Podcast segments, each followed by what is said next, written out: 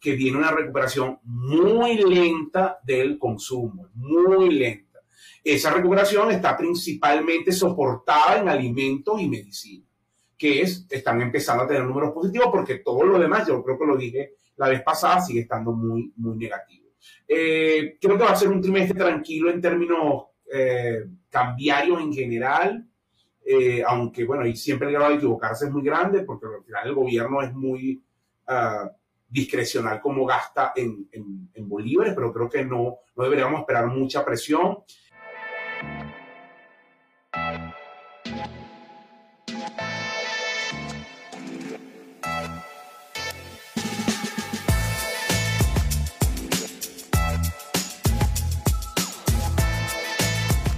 Buenas, buenas, queridos amigos. Bienvenidos al final de temporada de Tertulia y Dinero, un podcast en donde tres profesionales apasionados por el mundo de los negocios conversan de manera casual acerca de temas de finanzas, economía e inversión. Contra todo pronóstico, aquí estamos en el final de temporada con tres temas este, que nos han pedido mucho en redes sociales eh, como tema uno, cómo separar las finanzas personales de las finanzas de, los de, las finanzas de, de, tu negocio, ¿ok? Como tema dos tenemos eh, cómo priorizar el uso del efectivo ante un flujo de caja reducido, cómo cumplir con, con digamos, con los compromisos prioritarios. Y como tema tres, eh, vamos a hablar un poco de cómo se perfila el segundo trimestre del año del 2023 eh, grosso modo lo que, lo que es el panorama económico y también un poco hablar eh, de mercados. ¿Ok? Entonces, bueno, eh, oírlos un poco a, a, ustedes dos. Tema uno, ¿cómo separamos, cómo, cómo un emprendedor separa, no solamente en Venezuela, cómo un emprendedor separa las finanzas personales las finanzas de los negocios, entendiendo que cuando un, que cuando un negocio, un emprendimiento está en sus inicios, bueno, esa diferenciación eh, se hace bien complicada en la práctica, ¿no? Más allá que el papel lo aguante. ¿Qué recomiendan, qué recomiendan Asdrúbal Oliveros y José Miguel Faría? Bueno, que hable José, que es más emprendedor. no, perfecto. Eh, no, estaba esperando que Jesús nos diera el pase eh, particularmente, ¿no? Mira, eh, es, es, una buena, es una muy buena pregunta. De hecho, de hecho, bueno, los tuve ustedes como invitados en el programa de finanzas personales que, que estoy dando en Finbi eh, un par de semanas y, una, de las, una de las grandes eh, dudas que vi, pero también inconvenientes y problemas que he notado entre la mayoría de los estudiantes que son emprendedores es que casualmente no logran separar lo que son las finanzas propias de su negocio de las finanzas propias personales, ¿no? Y eso es un gran inconveniente porque a medida que el negocio va creciendo y empieza a meter más gente y el negocio como tal es un ser vivo que tiene su objetivo a corto, mediano y largo plazo y los amarras también a tus objetivos personales en el corto, mediano y largo plazo, en palabras muy criollas, se vuelve un arroz con mango y no tiene ningún tipo de sentido. No, para esto no hay, no hay una recomendación eh, demasiado puntual que yo pueda darle al emprendedor que me está escuchando que tiene este problema, que es más común de lo que parece, más allá de entender que esto es un hábito que se desarrolla y que se necesita practicismo para ponerlo en práctica. En primer lugar, es como cuando vas a hacer un presupuesto personal tú puedes ver que Asdrúbal Oliveros, que Jesús Armando, si lo hago desde el punto de vista de José Miguel, son extremadamente cuidadosos con su presupuesto personal. Y me pueden pasar el template de Excel o de Google Sheet. Pero si yo no me siento a organizarme con hábitos, mes a mes, semana a semana, disciplina. a organizar con disciplina. O sea, yo no, la disciplina de Asdrúbal, yo no puedo imprimírmela más allá de tomar como ejemplo lo que Asdrúbal hace. Por eso es muy difícil a veces hablar de finanzas personales, porque no hay un ejemplo más allá de lo que yo te pueda mostrar cómo me ha funcionado a mí X o Y práctica, pero yo no puedo obligarte a ti ni imprimirte la disciplina que tú necesitas más allá de los consejos que puedo darte que me han funcionado. Entonces es algo muy, muy personal tomar la decisión, obligarse prácticamente a entender qué es lo que funciona y qué es lo que no funciona. En el caso de las finanzas personales entrelazadas con las finanzas de un negocio, mi recomendación sería empiecen desde ya a separarla, porque a medida que el negocio crece o en medida que haya problemas personales, uno dice, no, mi caja chica personal es la caja chica del negocio. Entonces no pasa nada si agarro 100 bolívares y me pago o pago algo puntual y después lo regreso. Cuando empiezan esas pequeñas cosas que inicialmente parecen superficialmente tontas, es como el interés compuesto que luego va creciendo del tema exponencial. Son 100 hoy, son 200 mañana, son 400 dentro de dos meses, después se te olvida pagarlo, después dice, yo soy el dueño del negocio, ¿por qué lo voy a regresar? y después tienes un arroz con mango que no sabes dónde estás parado, ni a nivel personal, ni tu negocio tienes un hueco tremendo en el balance. Entonces, desde hoy, si alguien tiene este problema, atáquenlo porque en medida que pasa el tiempo es una bola de nieve que va bajando por la montaña. No sé cómo lo veas, Drupal. No, totalmente de acuerdo. Este, además que en Venezuela es más común de lo que parece, porque primero, bueno, hay cada vez más empresas pequeñas, medianas, emprendimientos, un poco por la dinámica de la crisis que ha ocurrido en Venezuela, que ha analizado al sector privado, y también porque la mayoría de las empresas en Venezuela son familiares. Y cuando las empresas son familiares, la diferencia entre el patrimonio familiar, mi gasto y la empresa se diluye. Y muchas de las consultas que yo he tenido en estos últimos tiempos tiene que ver justamente con, tengo una, me contratan, tengo una situación mala en la empresa, pero cuando tú indagas y ves los números y ves todo, la, la verdad que la empresa va excelente, no tiene, bueno, o por lo menos los problemas no son tan graves. El tema es que tú le sacas todo tú a veces terminas encontrando, no, no voy a nombrar a nadie en particular, eh, una gente que te invita a que evalúe su empresa, que tiene muy mal flujo de caja, que le paga mal a los empleados, pero el papá, el hijo, la mujer, todos que están en la empresa tienen las camionetas últimos modelos. Eh, las no, Toyota. Entonces, no, existe, no existe el concepto utilidades retenidas. No existe. Yo le digo, mira, para, eh, tu empresa no está mal, mira por la ventana y ahí está la utilidad que no estás consiguiendo. E, efectivamente, porque si tú entonces 70 mil para una camioneta, 100 mil para la del otro, eso es la utilidad. Y después, por supuesto, que no, lo puedes ver. Entonces, eh, eh, como dice José, evita que eso escale, que se vuelva, que, que la dilución sea tan grande que llegue un punto que tú no puedas diferenciar tu propio flujo personal desde la empresa. Ahí es muy grave ese tema y efectivamente es extremadamente común en Venezuela. Entonces, creo que hay varias cosas que tú puedes hacer o que las empresas, incluso el emprendedor debería hacer. Uno, elementos de mucha disciplina. Dos, entender sobre todo que en las primeras etapas de un emprendimiento es muy importante la reinversión de, de, la, de las ganancias para que eso crezca.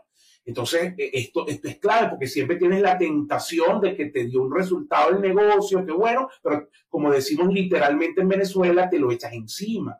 Entonces tampoco puedes ver si eso puede escalar si tú no estás reinvirtiendo. Hay que, hay que darle mucho énfasis a eso. Hay que entender y a priori con los socios definir si vas a tener una dieta, si vas a tener una asignación, un sueldo, sino si una parte de la ganancia se va a terminar repartiendo entre los socios, pero a priori tomar algunas decisiones sobre eso y que no sea como dice José, que los estoy, hoy saqué siempre que los necesito, tener un poco allí de disciplina y sobre todo de respetar esas reglas de juego que ha fijado. Y en el caso de negocios medianos y más grandes, creo que es importante fortalecer las estructuras de gobierno corporativo, los contrapesos institucionales dentro de las compañías, tu director de finanzas, tu tema de contabilidad, entender si efectivamente hay eh, erogaciones a los accionistas, cómo se maneja eso contablemente, cómo se refleja eso como un préstamo, cómo después eso tiene impacto en la rentabilidad. Es un poco poner orden, porque si no, efectivamente eh, genera serios problemas en los negocios. Sí, y que ya de por sí, que ya de por sí en Venezuela es difícil, ¿no? Em, ok, yo creo que yo creo que eh, estamos más o menos alineados. A ver, desde el punto de vista personal, a mí, a mí se me ha hecho muy difícil en algún momento cuando estuve en empresas familiares y por eso decía el concepto de que las utilidades retenidas, ese concepto contable de utilidades retenidas en Venezuela parece no existir en los negocios pequeños y en los emprendimientos. Tal cual. Tal cual. Y, la verdad. Dígalo. Eh, eh, disculpa que te interrumpa, pero me, Warren Buffett dice que el concepto contable más importante que ha hecho su empresa, su holding, Berkshire Hathaway, crecer, ha sido precisamente hacer un uso inteligente de lo que se conoce como return earnings o ganancia retenida, que es precisamente esa, esa utilidad que tú no repartes a tus accionistas, que no que no das en dividendos, que no utilizas para recomprar acciones, y que lo que hace es acumularlas y hacer un uso eficiente de ese dinero para seguir aumentando la ventaja competitiva de la compañía o hacerla mucho más fuerte o hacerla X, Y, Z en largo plazo, ¿no? Él dice que hacer un uso inteligente y efectivo de las ganancias retenidas de las empresas, como bien comentabas, Drupal, es importantísimo para que la empresa pueda mantener su ventaja competitiva. Y en Venezuela, lamentablemente, ocurre lo contrario. Como decías, Drupal lo, lo, refuerzo, ¿no? Es utilizar las ganancias, las ganancias retenidas, nunca retenerlas, sino gastarlas año a año automáticamente y al final cuando te volteas no tienes nada acumulado y tu negocio perdió su ventaja. Mira, hace, hace algunos años la, la CAF, la corporación, bueno,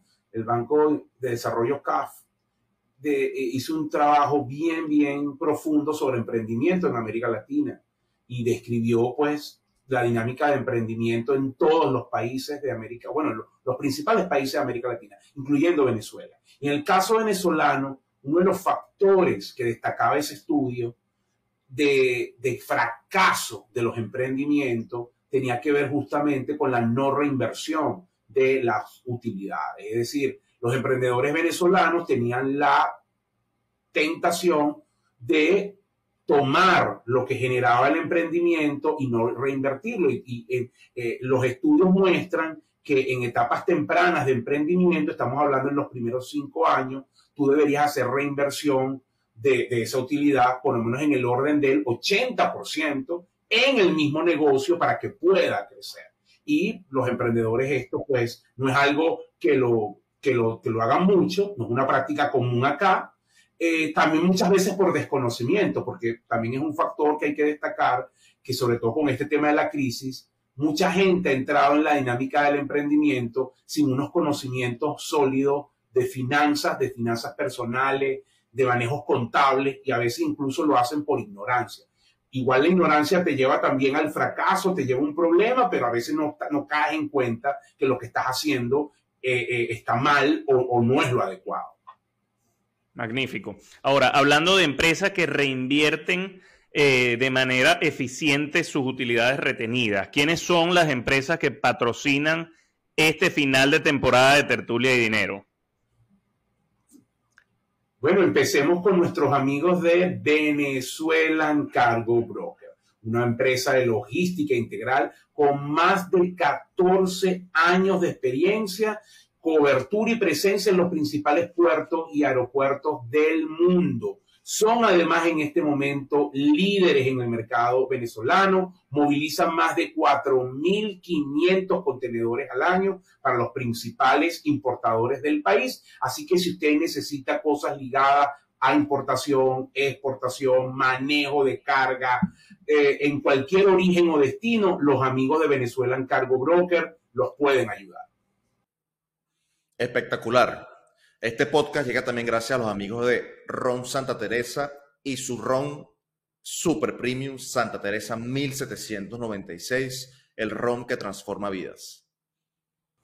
Y llega también este cierre de temporada gracias a los amigos de Plus. Los clientes de Plus que tienen la cuenta en divisas de su negocio cuentan con una solución maravillosa. Se trata de la tarjeta de débito jurídica que permite hacer los pagos del negocio en cualquier punto de venta en el país y en bolívares con cargo a la cuenta Divisas Plus. Así, sin complicaciones, pueden renovar su inventario cuando lo necesiten. Divisas Plus de Plus, siempre a la mano. Bueno, pero e-, ese instrumento de Plus es peligroso porque si no va a pasar lo que estamos comentando aquí. Agarran la tarjeta jurídica para darle guateque. Bueno, acuérdate, acuérdate, acuérdate que el, que el negocio del banco es justamente que utilicen esos reales. No, no es el negocio de la empresa. Así que bien por nuestros amigos de OnePlus, usando bien esas utilidades retenidas. Mira, como tema 2, al final está relacionado con lo que, con lo que veníamos conversando, ¿no? Eh, un poco como, como para eh, extendernos y, y, aumentar eso que, que, veníamos conversando en el primer capítulo, ante un, ante un escenario de flujo de caja reducido, que hoy en día en Venezuela, en, este 2023, este, parece ser el común denominador en, en la calle, en los mercados. ¿Cómo podemos, y aquí no, no, no necesitamos de data, eh, comentarios generales, cómo podemos administrar el efectivo eficientemente y cumplir, digamos, con los compromisos prioritarios? Y, esta pregunta, a ver, ilustro con un ejemplo. En estos días conversaba con una persona eh, que me decía, tenía un pequeño negocio y y me decía, a ver, eh, lo que pasa es que yo no vendo más porque yo no tengo un buen community manager. Eh, necesito, no sé, acomodar la página web, eh, comentarios que se me vienen a la mente de, la conversación que tenía con, esta persona.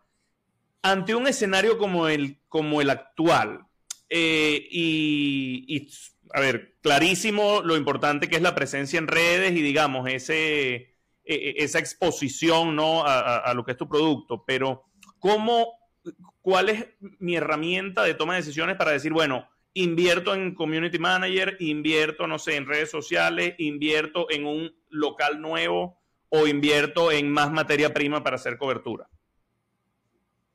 Bueno, mira, yo creo que al final eso tiene que ver mucho con la comprensión de la situación de la empresa. No hay una respuesta única para eso. Hay empresas que probablemente van a tener que invertir fuerte en publicidad porque están en una etapa temprana, porque necesitan crecer en masa crítica para poder diluir costos. Entonces, esa es una prioridad. Hay otras empresas que están más bien ya posicionadas, pero necesitan flujo de caja para poder tener más materia prima o más inventario. Entonces, creo que lo que hay es clave es que quien esté al frente del negocio entienda bien cuáles son sus necesidades. Esas necesidades están en función de las cosas que puedan potenciar el core, el corazón del negocio y actuar sobre ello. Lo que pasa, y justamente voy a usar el ejemplo de las redes sociales y del mercadeo, es que muchas veces estamos estimando flechas en los negocios. Entonces yo tengo una empresa, eh, sé que tengo que vender, escucho por ahí que TikTok está de moda, que los influencers están de moda, que Instagram, y entonces digo, aquí contratemos un influencer, metamos unos reales ahí, y tú, bueno, ¿y dónde está la evaluación de eso? ¿Y dónde tú hiciste que te sirve? ¿Y qué tal influencer es bueno para tu negocio? Y si de verdad tú necesitas la inversión en mercadeo o es otra cosa. Entonces, cuando tiramos flecha, perdemos el foco.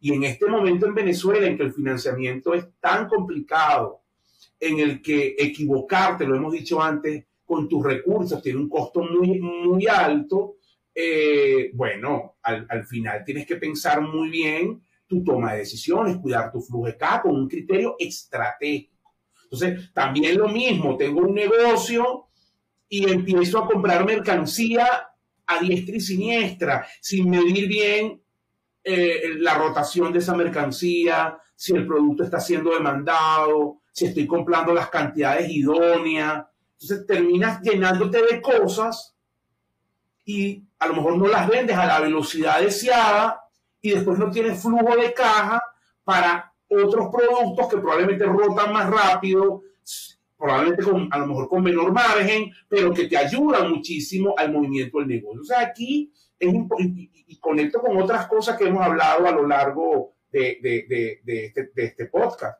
es, por eso es clave los indicadores de gestión, para yo saber qué vendo, cómo lo vendo, eh, dónde están mis costos. Y, eso no lo haces porque, ay, no, porque quiero tener el negocio ordenado. No, no, no. Lo haces para justamente tomar decisiones acertadas, porque en un país como Venezuela, que si bien ya no está en hiperinflación, tiene una inflación crónica, tú tienes que darle un valor estratégico y de vida o muerte al flujo de caja. Y sobre todo una segunda mitad de año en que los ritmos de devaluación e inflación pueden ser más altos. Tienes que cuidar el tema con tus proveedores, entenderte con esos proveedores, filtrar esos proveedores, entender cómo son los acuerdos de, de pago, si hay consignación, si hay crédito comercial, bajo qué condiciones los estás operando. Es decir, es una revisión estratégica de los puntos que afectan el flujo de caja. ¿Y cuáles son los puntos que afectan, el flujo de caja? Entradas, es decir, ingreso y salida. Y yo tengo que entender, la revisión del flujo de caja en un país como Venezuela tiene que ser diaria. Esto mucha gente, wow, diaria. Second best, semanal, pero diaria. Yo creo que diaria, pues un país con una volatilidad muy grande. Entonces, tú todos los días, de cara al día siguiente, tienes que tomar decisiones de priorización de cuáles van a ser mis salidas, mis gastos, mis costos para optimizar temas de flujo de caja. Entonces, de verdad que es un tema que en los negocios hoy es fundamental. Muy, muy importante. En criollo hay que estar encima, ¿no? Porque ya no es solamente el tema del tipo de cambio. Eh, eh, son un montón de cosas. Y, con respecto a lo que comentabas de los acuerdos de pago y el crédito a proveedores, bueno, entendiendo que la práctica común es que este tipo de créditos eh, no tienen asociado algún tipo de interés en la medida en la que puedas apalancarte más, siempre y cuando no castigues ¿no? La, cantidad de inventario y la posibilidad de rotarlo, en la medida en la, en la, que puedas apalancarte más, bueno, probablemente esto sea mejor a, tu, a tu flujo de caja, ¿no? José, ¿Tienes algún, algo que agregar en este, en este segundo punto? A mí se me viene a la mente ahorita que Asdrúbal, porque Asdrúbal muy inteligentemente partió de la base propia que el empresario en Venezuela, entendiendo el empresario de hoy en la Venezuela de hoy, no el empresario que está abriendo restaurantes a diestra y siniestra porque lo escuchó en las redes sociales y dentro de tres meses va a cerrar el restaurante, sino ese empresario que medianamente inteligente, en medio de la crisis, ha, luchado por posicionarse en un, país que es difícil eh, emprender y tener negocios, ¿no? Pero, que también puede abrir un restaurante, ¿no?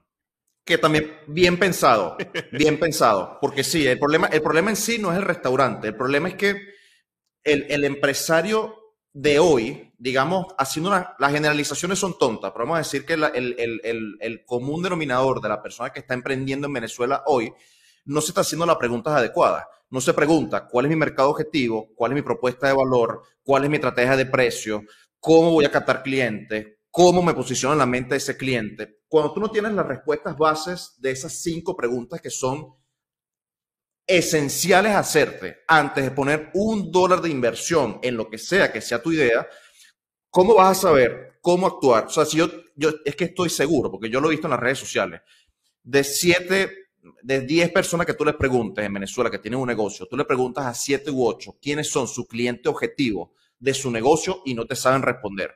¿Cómo esperas tú que esta persona te sepa responder cómo manejar eficientemente su ciclo efectivo o su rotación de inventario si no sabe ni siquiera quién le vende, si no sabe cuál es su propuesta de valor? Entonces, antes de pensar cómo manejar efectivamente el flujo efectivo de su negocio, tiene que también pensar en las verticales propias que hacen que su negocio pueda subsistir hoy, mañana y pasado, que son propuesta de valor, posicionamiento en redes, entendimiento de quién es tu cliente, etcétera, etcétera, etcétera. Luego lo que digo Asdrúbal es una clase magistral, o sea, el entendimiento del, trato con tus proveedores, acuerdos de pago, el manejo del crédito, el manejo del escaso financiamiento, entender, bueno, me puedo financiar, ayer lo conversamos en la clase de finanzas personales, alguien decía, me puedo financiar al 13 o al 24% a seis meses, no están pidiendo garantía. No hay una respuesta única, la respuesta depende enteramente de la capacidad propia de generación de caja que tenga el negocio para satisfacer la deuda, porque tú no puedes tomar una deuda que no puedas pagar. Entonces, digamos que propiamente, combinando lo que digo a Drupal, intente responder a preguntas básicas de su negocio, porque al final no van a ser sostenibles en el tiempo si no saben responderse esa pregunta. Magnífico. Cierre a lo Mariano Rivera. Tema 3. ¿Cómo se perfila el segundo trimestre del 2023? Un poco eh, nuestra audiencia quiere entender mm, este, este overview eh, económico ¿no? en Venezuela y la región y también un poco de mercado, eh, Faría. Empezamos con Don Asdrúbal. Mira, el, segundo trimestre que están dando ya lleva la mitad Estamos en mitad trimestre. Eh, es, malo si lo comparas con el segundo trimestre del año pasado, pero es ligeramente mejor si lo comparas con el primer trimestre.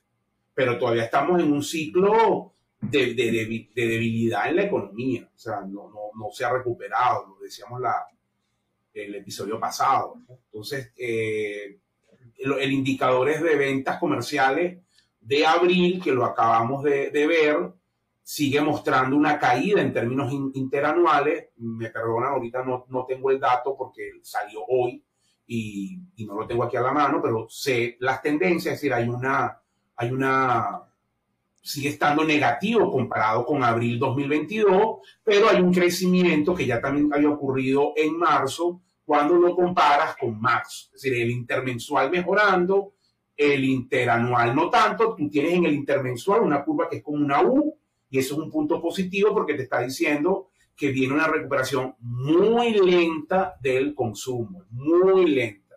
Esa recuperación está principalmente soportada en alimentos y medicina, que es, están empezando a tener números positivos porque todo lo demás, yo creo que lo dije la vez pasada, sigue estando muy, muy negativo. Eh, creo que va a ser un trimestre tranquilo en términos eh, cambiarios en general, eh, aunque bueno, ahí siempre el grado de equivocarse es muy grande porque al final el gobierno es muy uh, discrecional como gasta en, en, bolívares, pero creo que no, no deberíamos esperar mucha presión. Creo que también eh, un tema importante es el acuerdo con las empresas europeas petroleras Rexol y Eni, que es un acuerdo similar al de Chevron y que puede, en palabras más, darle cierto dinamismo a la producción, pero sobre todo generar divisas que pueden ir al mercado cambiario y ese es un punto positivo en términos de una oferta adicional. Estamos hablando ya que entre las compañías privadas, eh, Chevron, Eni y Rexol, hay alrededor comprometido cerca de unos 230 mil barriles, que es casi el 30%, es más, más del 30% de la producción del país en este momento, que son unos 700 mil barriles. Entonces, ahí hay un elemento importante que, es bueno destacar y que en la medida, a lo mejor lo hablemos en la siguiente temporada, yo la percepción que tenemos en general es que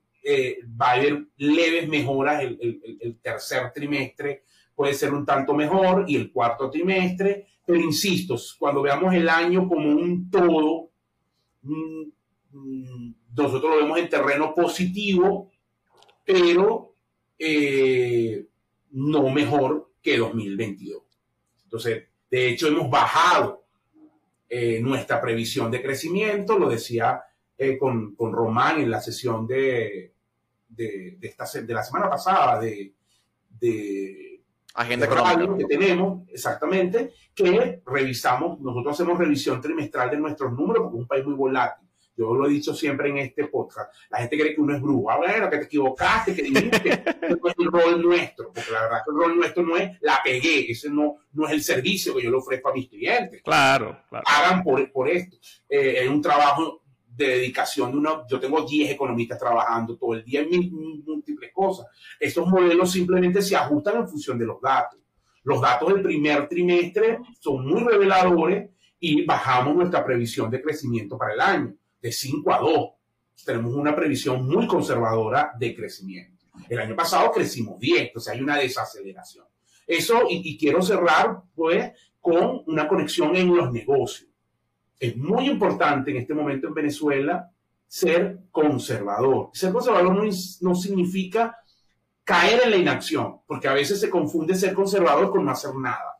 Y yo no estoy de acuerdo con eso. Para mí, ser conservador es que tú ponderas, a lo mejor sobreponderas los riesgos. Es decir, mides muy bien tus riesgos. Eso es ser conservador. O sea, el empresario siempre tiene que estar tomando decisiones, siempre tiene que estar a la casa de oportunidades, siempre tiene que jugar con precios relativos, pero cuando va a decidir, tiene que pensar muy bien porque hay un entorno como ya lo dimos, complejo. En ese entorno de un crecimiento de dos, por supuesto que hay sectores que van a tener un desempeño por encima del promedio, que son los sectores de siempre, alimento, salud, tecnología, servicios profesionales, la actividad comercial, em, logística y transporte, empaque, eh, son sectores con, que tienen un poco más de dinamismo porque en realidad la economía se está moviendo alrededor de eso. Entonces, es ser muy conservador.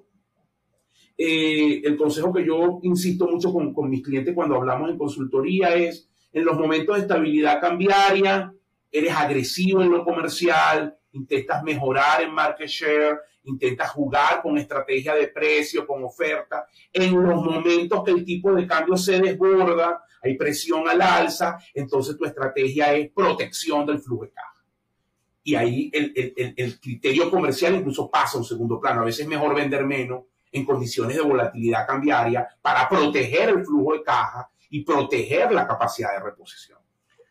Ok, un poco acá, eh, digamos, perspectivas mixtas, ¿no? Sentimientos encontrados. Vamos a cerrar el punto económico, Asdrúbal, con una pregunta que me vas a responder con sí o no y la vamos a, desarrollar en la próxima temporada de Tertulia y, eh, de Tertulia y Dinero. De, no, la, la debe haber, tenemos que buscar la manera, tenemos que buscar la forma.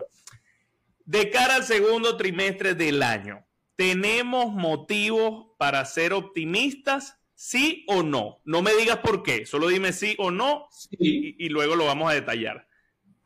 Perfecto. 100% sí. Ahora abro con esa misma pregunta de cara a los mercados, José Miguel Faría, de cara al segundo trimestre de, del 2023. ¿Tenemos motivos para ser optimistas con respecto a los mercados? ¿Cuál es el overview? ¿Cuáles son hoy las condiciones? ¿Qué podemos esperar? Eh, las tasas de interés. pero eso es injusto, porque a mí me dijiste si o no y no pude explicar, pero eh, a José Miguel se va a poder explicar su vaina. Bueno, bueno. Pero bueno, no importa. Mira, no, yo, yo, yo no, lo voy, no, no lo voy a explicar, voy a decir solamente mi idea y un poquitico más. Sí, 100% sí, me mantengo optimista con los mercados, siempre voy a ser optimista y lo cierro con una frase. Eh, los optimistas hacen dinero, los pesimistas venden noticias. Y eso es así, siempre ha sido así y siempre será así. Eh, hablemos de mercado rápidamente para no extendernos demasiado, porque al final los mercados tampoco, hablando de esto cada dos meses, no hacemos mucho. No vamos a hablar rápidamente de lo que ha pasado. Eh, nueve subidas de tasa de interés desde marzo de 2022. Tasa de interés que se encuentra entre 5, 5,25. El dato de la inflación hoy marcó una inflación año a año en 4,9%. Em, bajando. Podríamos decir que el incremento de tasas agresivo que ha tenido la Fed desde hace un año para acá está surtiendo efecto.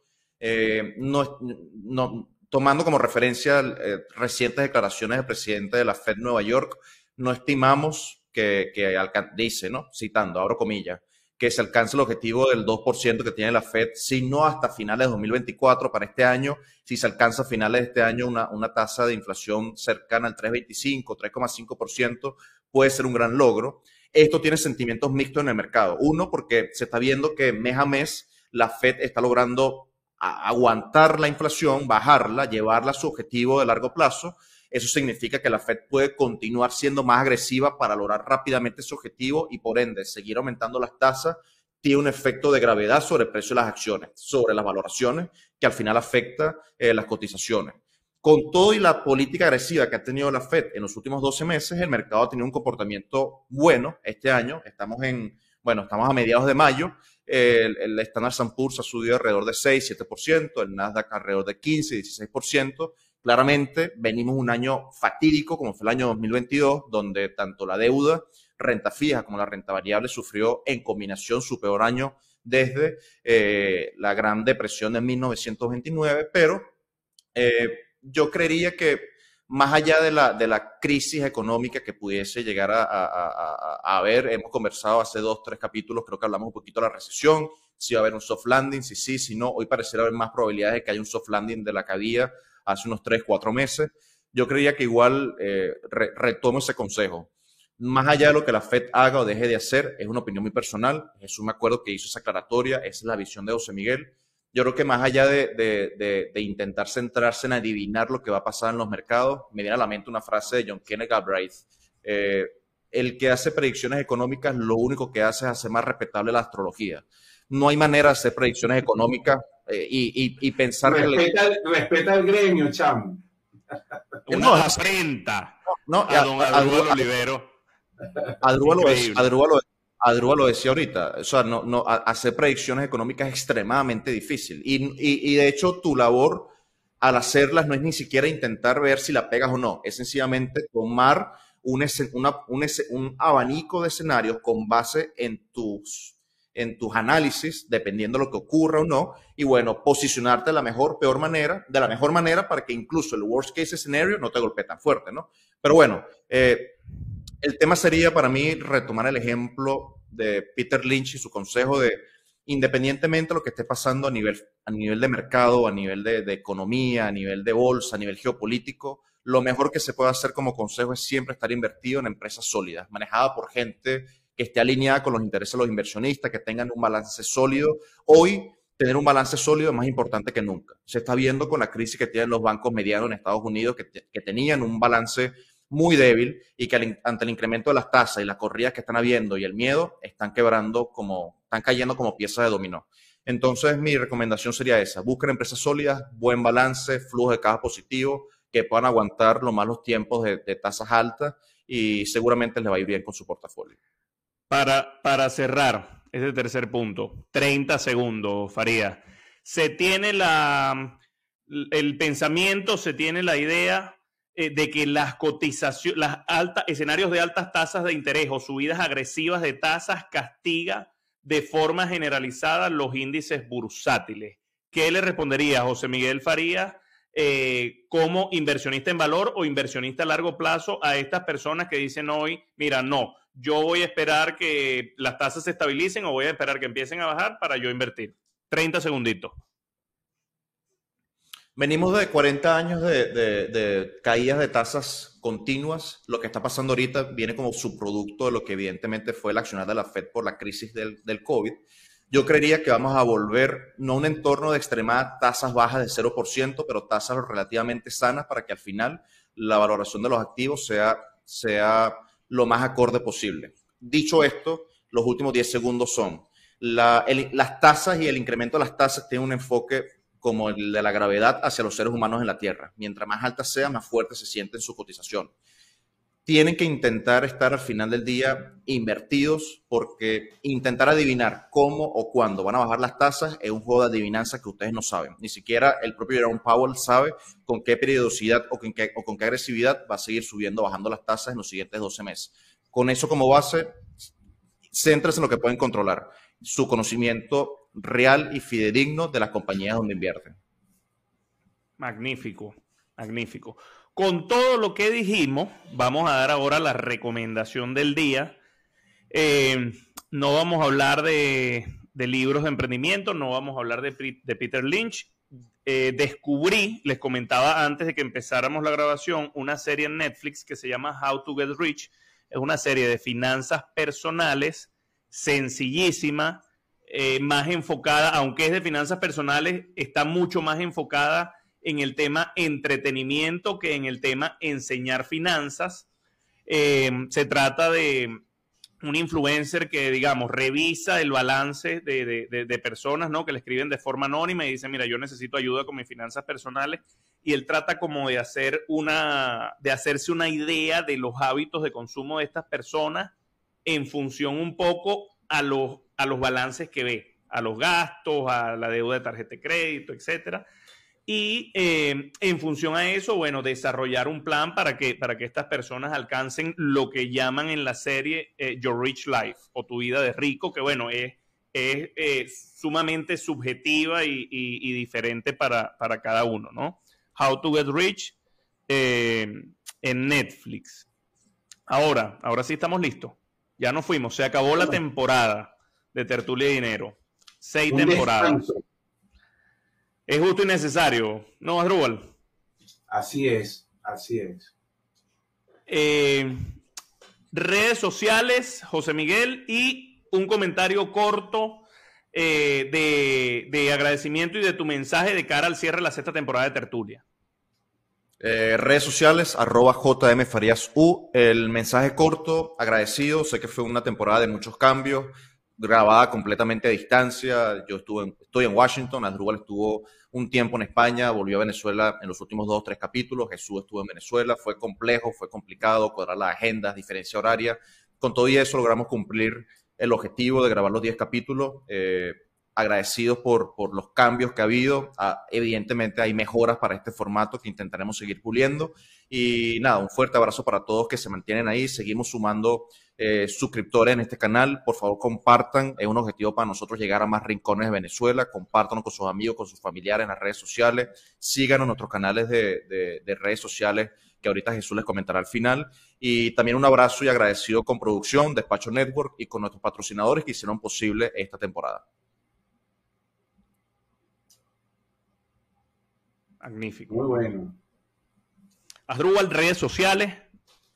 AR Oliveros en Instagram y Twitter. Y bueno, agradecido con todos, con la gente que nos ve, con los productores, con nuestros patrocinantes que nos ayuden y hacen posible que la viabilidad financiera de, este proyecto. De verdad que estamos muy agradecidos y efectivamente pues haremos evaluación para, para mejorar, que siempre es, es una dinámica que tenemos bien, bien internalizada aquí en, en Tertulia y Dinero. ¿no? Nos veremos en unos meses, siempre estaremos activos pues comentando cosas y también escuchando sus sugerencias, sus recomendaciones, que son muy importantes para nosotros. A mí, yo viajo mucho por Venezuela, eh, por trabajo, y me sorprende que a donde voy, y no es mentira, la gente me saluda y me dice, escucho tertulia y dinero. El alcance es más grande de lo que uno se imagina, eh, porque efectivamente estos últimos meses he estado, desde que llegué, en Barquisimeto, Valencia, Maracaibo, Lechería, eh, y allí hay gente que te dice que escucha tertulia y dinero. Entonces eso es una gran satisfacción para nosotros y bueno, esperamos seguir ayudando y seguir creciendo. Esa es una buena razón para eh, continuar y, seguir buscando espacios y, metiéndole el pecho a los retos que, representan no grabar eh, Tertulia y Dinero. Eh, nuestro canal de YouTube, Tertulia y Dinero, ya con más de 15 mil suscriptores. De verdad, como decía José Miguel, los invitamos a que compartan, a que comenten, a que, a que lleven el debate a las redes sociales. Ahí vamos a estar arroba tertulia y dinero en Instagram, ya esta temporada con más de 40 mil eh, seguidores también, seguimos creciendo, seguimos trabajando y poniéndole cariño a este proyecto, tertulia piso dinero en Twitter, eh, también para que nos sigan eh, en, en, esta red. Y bueno, por acá les habló Jesús Leonet, arroba Jesús Leonet en Instagram y en Twitter. Señores, esto fue una temporada más de Tertulia y Dinero, un podcast en donde tres profesionales apasionados por el mundo de los negocios conversan de manera casual acerca de temas de finanzas, economía e inversión. Gran abrazo. Chau, chau. Chau, chau.